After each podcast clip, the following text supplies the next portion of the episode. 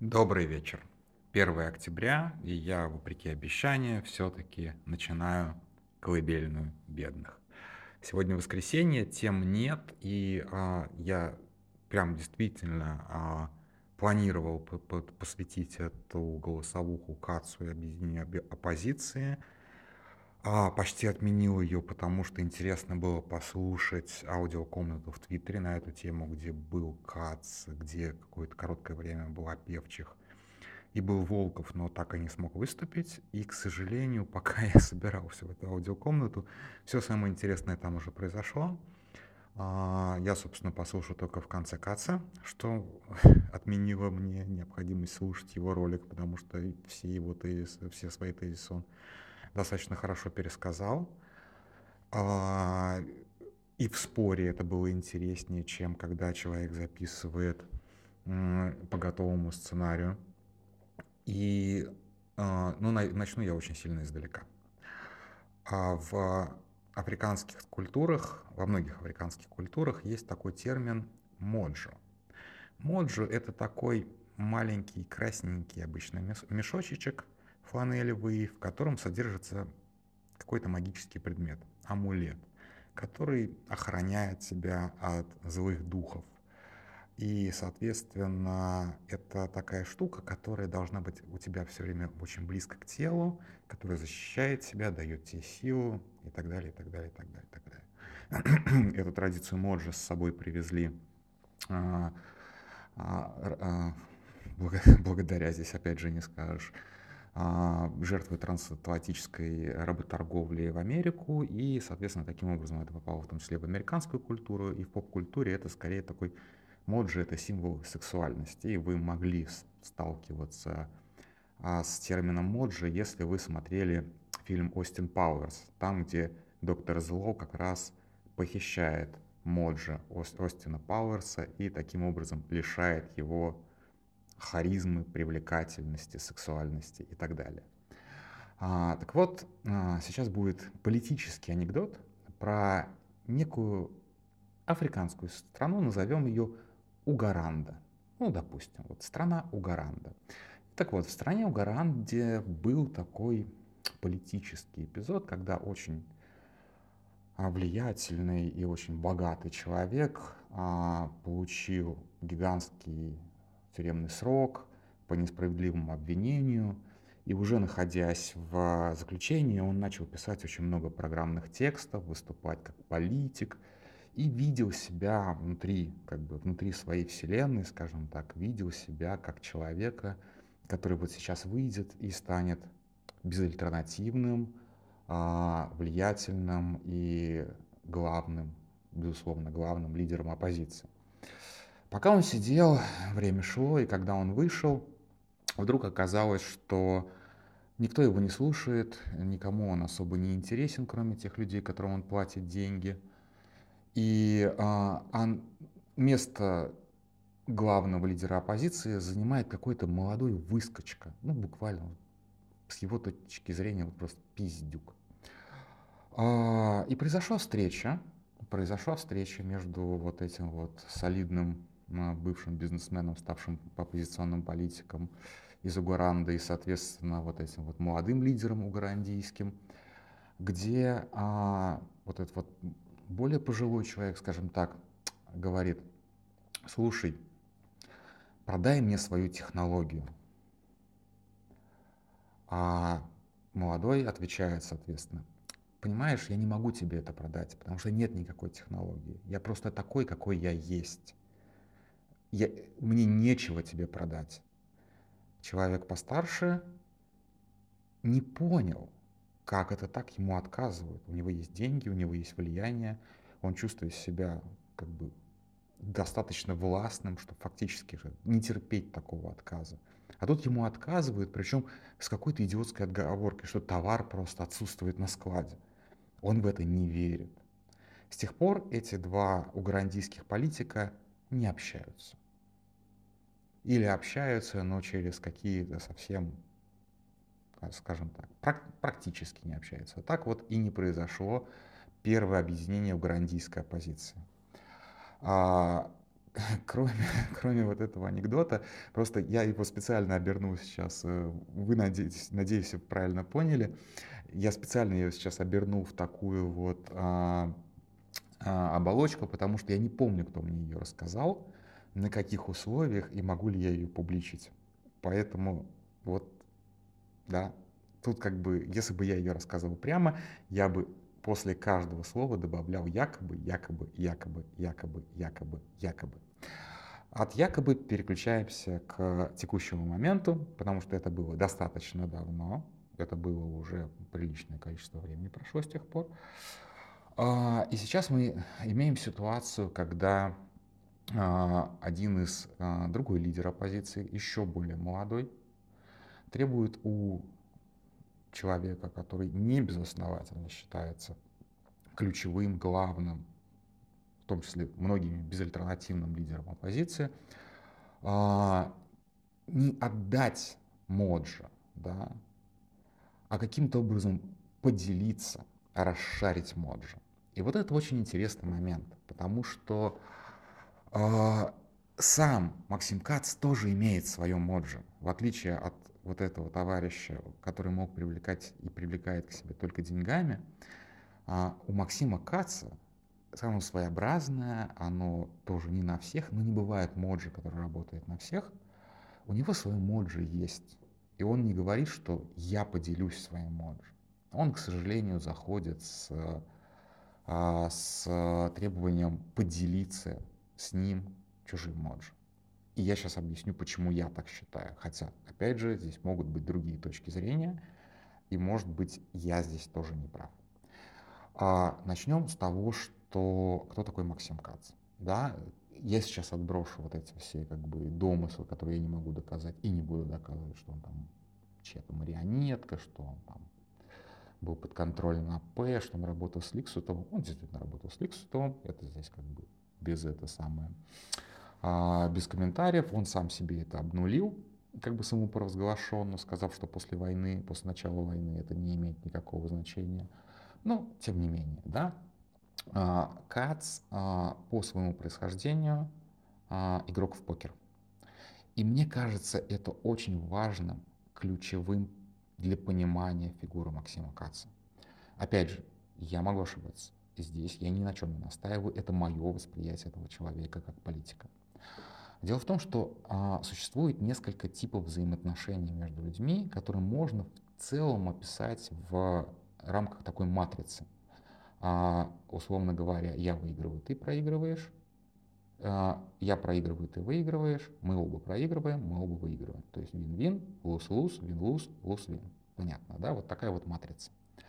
А, и большая часть позитивных, нормальных человеческих отношениях складываются в вин-вин ситуациях. Ты выигрываешь, я выигрываю. Взаимовыгодно. Да? А, кто-то выигрывает больше, всегда кто-то выигрывает больше, всегда кто-то выигрывает меньше. Равновесия в таких схемах практически никогда нет, но на вин-вине строится практически любое как бы, продуктивное человеческое взаимоотношение. Я нанимаюсь на работу, я получаю зарплату, а мой работодатель получает от меня некий, мое рабочее время, мои профессиональные компетенции. А работодатель зарабатывает на мне больше, чем тратит на мою зарплату. Немножечко неравновесная схема, но это все равно вин-вин. Потому что я что-то получаю, и работодатель что-то получает. Вот простейший пример. Да? Но покер — это игра с нулевой суммой. То есть или ты победил, или я победил. Не бывает такого в покере, что победили все. Кто-то обязательно проигрывает. И тут как бы мама предостерегала, что называется. Мама предостерегала никогда не играть э, с незнакомцами, с случайными знакомыми, особенно э, в поезде. Ну, мама не предупреждала ни Э, не играть с сокамерниками в тюрьме, но мама не предполагала, и слава богу, я тоже как бы так как бы избежал этого, хотя не зарекаюсь, что называется. Так вот, мама предостерегала, я вас предостерегаю, не играйте с случайными э, попутчиками в поезде, и вообще как, меньше, как можно меньше играйте в азартные игры, это, в общем, ни к чему хорошему не приведет, если вы не профессиональный игрок, тут вас предупреждать уже не надо. Потому что у профессиональных игроков есть несколько, скажем так, моделей взаимодействия. Ну, например, они дают лоху разыграться. Ну, сначала проигрывают какие-то мелкие суммы для того, чтобы ставки росли, росли, росли, росли, а потом забирает весь банк. Или, например, приглашает лоха в свою команду, говоря, что вот этот лох, мы его сейчас разуем, и играет, играет, а этот лох подставной. И происходит такой, как бы, как сказать, а, постановочный проигрыш. Ну, бывает, ну, проиграли, ну, что ж теперь поделаешь. Ну, это вот самые элементарные схемы, которые приходят в голову. Потому что игра в покер происходит не когда ты карточки выигрываешь, а игра в покер происходит именно на этом уровне. Вы понимаете сейчас о чем я. Да, то есть игра, игра в покер, она имеет как минимум два уровня. Вот. И игра в покер — это всегда игра с нулевой суммой. И вот все мои наблюдения за Кацем э, наводили меня на, то, э, на тот вывод, что Кац умеет только в игры с нулевой суммой. К сожалению, это так. Я не знаю, что, с этим, что делать с этим знанием. Опять же, оговорюсь, возможно, я не прав. Я никогда не работал с Кацем, я никогда не был в его команде, я никогда не, это самое, не, не взаимодействовал с ним, с ним вот в этих вот вин-вин ситуациях. А еще одна проблема, что политика, политика это чаще всего луз-луз ситуация, особенно оппозиционная политика. Поэтому, когда как бы ты пытаешься кого-то поиметь, скорее всего, ты имеешь и себя тоже. И это самое страшное, потому что в покере не бывает ситуации луз-луз. В политике они сплошь рядом. И все, что я сейчас вижу, опять же, за карьеру Максима Карца, он пытался кого-то поиметь, а в итоге поимел сам себя. Да? То есть, как бы, это была ситуация с яблоком, куда он вложил просто невероятный свой кипучий талант. Просто, ну, как бы, опять же, у меня здесь, как у человека достаточно циничного, у меня нет никакой жалости к этому сраному яблоку, которым пытался рейдернуть. Вот вообще никакой. Если как бы флаг ему в руки, если бы он рейдернул яблоко, я бы только порадовался, серьезно. Но в итоге и яблоко на этом проиграло, и Кац на этом проиграл. Лус-лус ситуация. То же самое с Димой Гудковым. Я не знаю, может быть, он, конечно, что-то с этого как бы заработал именно как бы деньгами, но он потратил безумное количество а, человека часов не бесконечных активистов, привел там к невероятному выгоранию. Что получил? Ничего не получил.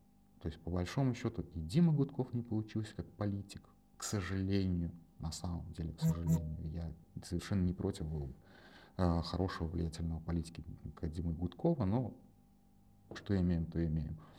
Соответственно, вы знаете, что дальше было. А, если вы э, считаете, что я сейчас буду тут чисто защищать ФБК, у ФБК до хрена была история с лус-лус ситуацией. Вот абсолютно до хрена история с лус-лус ситуацией. Вот, вот просто одну вспомню, это, конечно же, история с сотрудничеством с Касьяновым. Но это было просто идиотизм, извините. Это было просто полное безумие лезть в какой-то союз с Касьяновым. Это было просто вот как бы no-go zone. Просто никогда не приближаться к этому человеку даже на 300 километров. Просто вот с 2006, там, с 2004 года весь опыт как бы взаимодействия с Касьяновым не приближаться к этому человеку. ФБК вляпался в этот капкан, ФБК поел говна. Вот серьезно, как бы, привет, ребята из ФБК.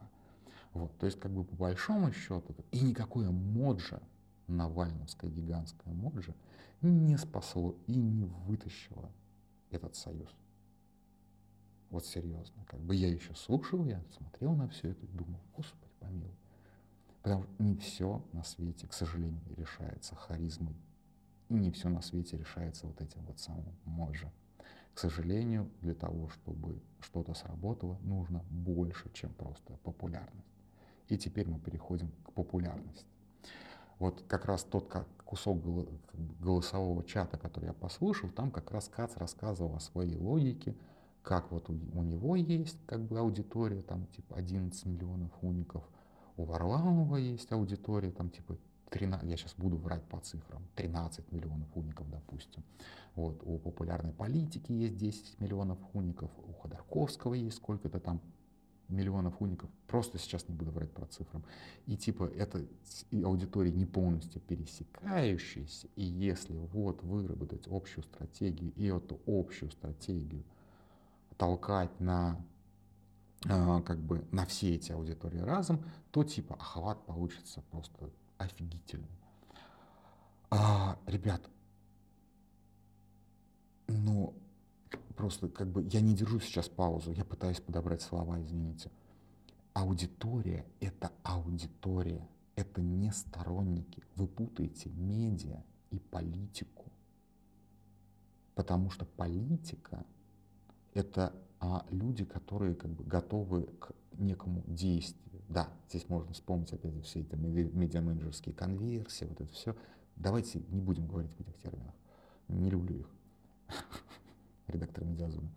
Не люблю термины, которые связаны с медиа-менеджментом. Так вот, а сторонники, активные сторонники, активисты и фанатики, условно говоря, это разные градации. И аудитория не имеет к этому вообще никакого отношения.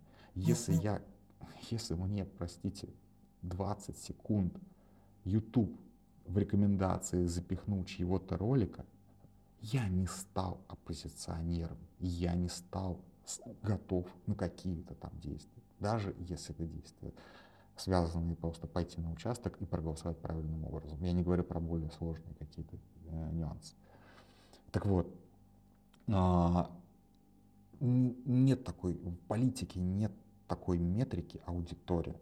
Вот серьезно, это есть в медиа. Надо говорить о сторонниках. И вот сторонники это скорее как, вот ладно, окей, вот у меня номинально там четыре с половиной тысячи подписчиков на этот канал слушает. Я не знаю, сколько меня слушает, честно, у, как бы у Телеграма нет соответствующего инструментария. Ну, допустим, меня слушает, да, там, более или менее, там, хотя бы раз в месяц, ну, тысячу человек. Ну, как бы, я очень преувеличиваю сейчас, я думаю. И, ну, и давай, давайте я, допустим, сейчас выхожу с такой пламенной речью, что сейчас вот я, я миллионер, потому что каждый из этой тысячи готов с меня скинуть по тысяче долларов по первому как бы, щелчку пальцами. Потому, и поэтому я доллары миллионер. Но это же бред. Ну это же бред. Никто не собирается. Я, я еще не собираюсь просить, ребята. Простите, это тупой пример получился. Вот. Нет, нет, нет, нет, нет, нет, нет. Если вам хочется задонатить денег, донатьте медиазоне. Правда. Это гораздо более как бы, поддержка а, поддержка институций, а медиазона это институция, гораздо важнее индивидуальной поддержки, правда, серьезно. Так вот, нельзя говорить о том, что аудитория это вот прям сто процентов твои сторонники. Это первое кардинально или ошибка, или ложь. Просто нельзя так считать. Нет. А, но, конечно же, какая-то аудитория, это лучше, чем никакой аудитории. Это правда. Ну, правда. Действительно, как бы, и это действительно не пересекающаяся аудитория. И действительно, если разработать какой-то общий... Тут я абсолютно признаю правоту Каца. Если выступать с каким-то общим месседжем перед этими аудиториями, то, а, может быть, это ну, будет иметь какой-то ограниченный эффект. Его не будет сногсшибательным тупое сложение вот этих вот миллионов, десятков миллионов, не даст аудиторию, которая как бы 40 миллионов человек, 60 миллионов человек. Ничего это не даст, просто никак это не даст. А, я уже не говорю о том, как устроены выборы. Этого, как бы, это я уже касался этого, я не буду сейчас именно в этой голосовухе а, а возвращаться к тому, почему, собственно, это не сработает точнее, скорее всего, не, не сработает, но просто опустим, вот этот момент сейчас опустим. А, но что я вижу за попыткой Каца а, стать лидером оппозиции? То есть на волне вот этого «я объединяю», он фактически претендует на то, чтобы стать новым лидером, главным лидером оппозиции и говорить уже от, как бы от лица всех. Это еще одна попытка рейдерского захвата. Это еще одна попытка сыграть в игру с нулевой суммой. Это еще одна попытка типичная, совершенно очень схематичная. Вот чем вот меня пугает Кац, что он вот очень в этом плане человек не гибкий. Он всегда действует схематозно. Вот этот схематоз мы, блядь, уже видели. И он уже привел к провалу. Ну вот серьезно, как бы. Это меня пугает, понимаете? Меня это пугает, потому что а, когда человек не понимает, что его схемы плохо работают или не работают вообще, что вот эта вот вин-луз ситуация каждый раз приходит, приводит к луз-луз, это значит, что он не отдает себе адекватного отчета в том, что он делает. С вот этим вот как бы перетягиванием одеяла на себя, он не понимает, что он уничтожит и себя, и ФБК. Вот это самое страшное. Слава богу, опять же, у его там, у его аудитории, там несколько, на самом деле, тысяч человек, которые действительно угорают по Кацу, у них память как у рыбки, они забудут так же, как они забыли провал с Кутковым, они также забудут, как забыли, э, забыли провал с Яблоком. Вот это они все спишут. Как бы у Каца будет потом рестарт с нуля. А у ФБК, скорее всего, то есть он уничтожит ФБК, он уничтожит свою текущую структуру провалом, да, лус-лус. Но, а мы все пожрем говна вот это самое, как бы, самое неприятное обстоятельство, которое, как бы, которое вот во мне вызывает как раз и, как бы, и страх, и гнев. Понимаете? А, то есть здесь проблема как раз в том, что человек, а, человеку говорят, остановись, подумай. Остановись, подумай. Он говорит, нет, нет, думать мы не будем. Мы сейчас подпишемся на кота в мешке. Как, окей, ладно, тогда вот я хотел как раз ему задать вопрос на этой голосовухе. Он так лоббирует, что мы должны участвовать на выборах, как будто он уже знает, кто будет либеральным кандидатом для битья. И я бы очень хотел от него услышать, если он так уверен, значит он знает, кто будет либеральным кандидатом для битья, и уже подписался на его раскрутку. Или он настолько, или он настолько вот как бы дурак, что делает, как бы делает э, шаг в неизвестность никуда. Или действительно условно говоря, не, не будем называть это кураторами, знакомый из АП сказал, что выдвигает условного там Дованкова. Я два раза слышал эту фамилию, я не знаю, кто это такой. Вообще, в принципе. Вот, мы сейчас шутим, что выдвинут Красовского там, или там, Венедиктова, я не знаю, как бы, тоже очень как бы грустная шутка. Ну, такое ощущение, что он знает, на что он подписывается, а всех остальных разводит в темную. Блять, так тоже нельзя, ребята. Разводить в темную нельзя, если ты уважаешь своих политических союзников, а он как бы ищет союзников, то давай иди с открытыми картами. Да, АП собирается выдвинуть Дованкова, я собираюсь его поддерживать. Ребята, кто со мной?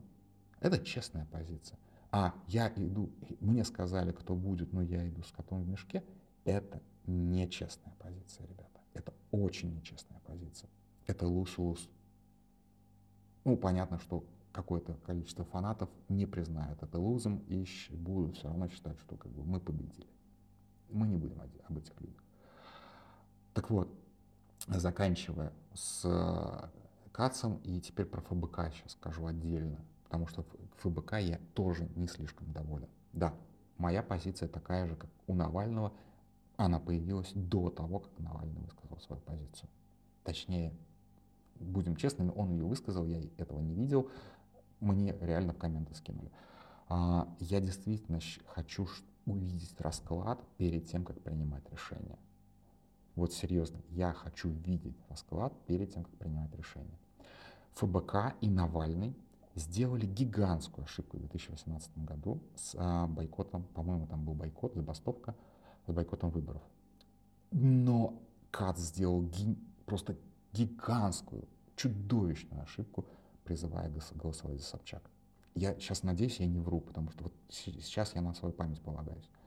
Потому что реальным оппозиционным кандидатом, вы сейчас будете смеяться, был клубничный король Грудинин. Вот этот абсолютно как бы мешок, сталинист. Ну как нервно реагировал Кремль на его какие-то успехи. Вы помните? Его же просто с говном смешали, его уничтожили буквально. Его разве что не убили. не посадили, почти, как бы, почти посадили. Разрушили семейную жизнь, разрушили бизнес, отняли все вообще. За что? За то, что он шел согласованным кандидатом и просто понравился каким-то людям. Была совершена чудовищная политическая ошибка. И тем, и другим. И это сделал Навальный, когда еще был не в тюрьме. Вот как бы запомните этот твит, что называется. И сейчас это никто не вспоминает. Ни ФБК, ни КАЦ, никто этого не вспоминает. Никто не берет на себя ответственность за этот провал. Это не свалило бы Путина. Безусловно. Это, скорее всего, даже не дало бы второй тур. Хотя при идеальных раскладах это могло быть как бы что-то там, какое-то какое политическое брожение движения, все остальное. А, максимум, на что мы на самом деле можем рассчитывать, это некое политическое вот эхо. Да? А, даже второго тура не будет. Даже при самой успешной работе оппозиции. Просто как бы забудьте об этом. Так вот, а, Грудинин, это был просто полнейшим провалом оппозиции, точнее отсутствие поддержки Грудинина. Сейчас я тоже хочу увидеть расклад именно поэтому, потому что я не хочу а, подписываться на два в мешке. Реально, я, ну как бы, не то, что я сильно рассчитываю на Грудинина на 2-0, вы поймите меня правильно, там, скорее всего, будет Зюганов, причем, как бы, если сейчас в, Укра... в украинской разведке были бы умные люди, они бы что-нибудь сделали бы с Зюгановым, чтобы просто лишить вот этой опции. А путинский режим а, не подсказывая никому ничего.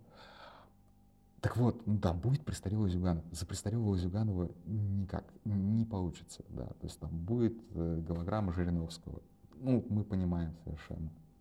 Но а, хочу видеть полный, полный расклад, прежде чем принимать решение. Это здравая, блядь, позиция. А, моя.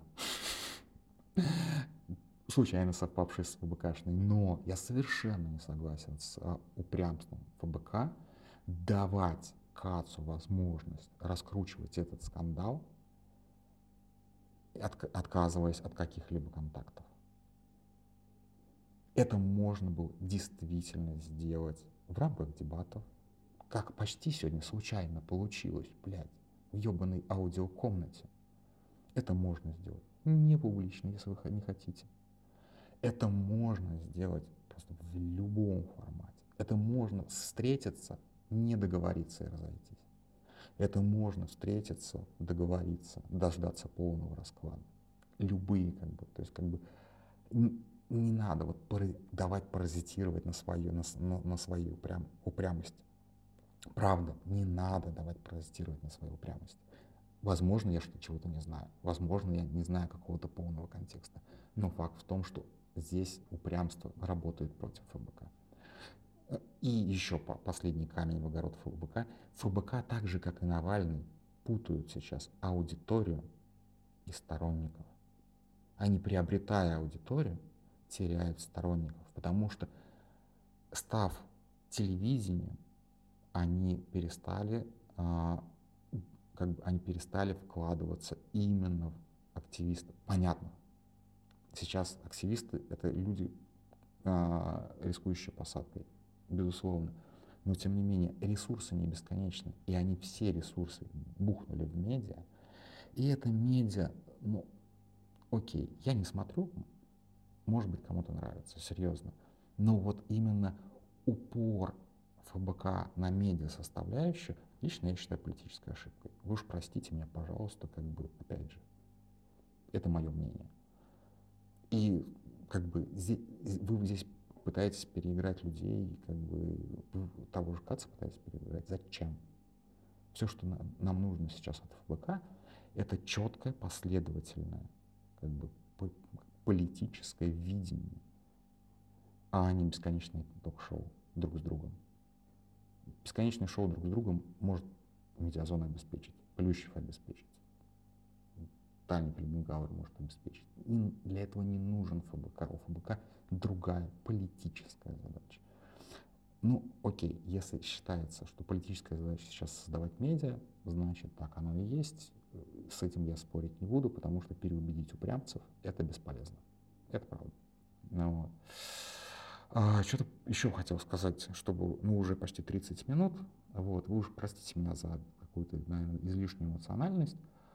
Я надеюсь, я надеюсь, что а, к, как бы дым развеется, условно говоря, и мы не будем соглашаться на сделки с котом в мешке, мы сможем договориться, мы, без, как бы, вот просто отбросив там Каца, ФБК, Ходорковского, всех этих людей, людей со своим распухшим моджи, мы просто как бы, мы сами поймем, что нам делать.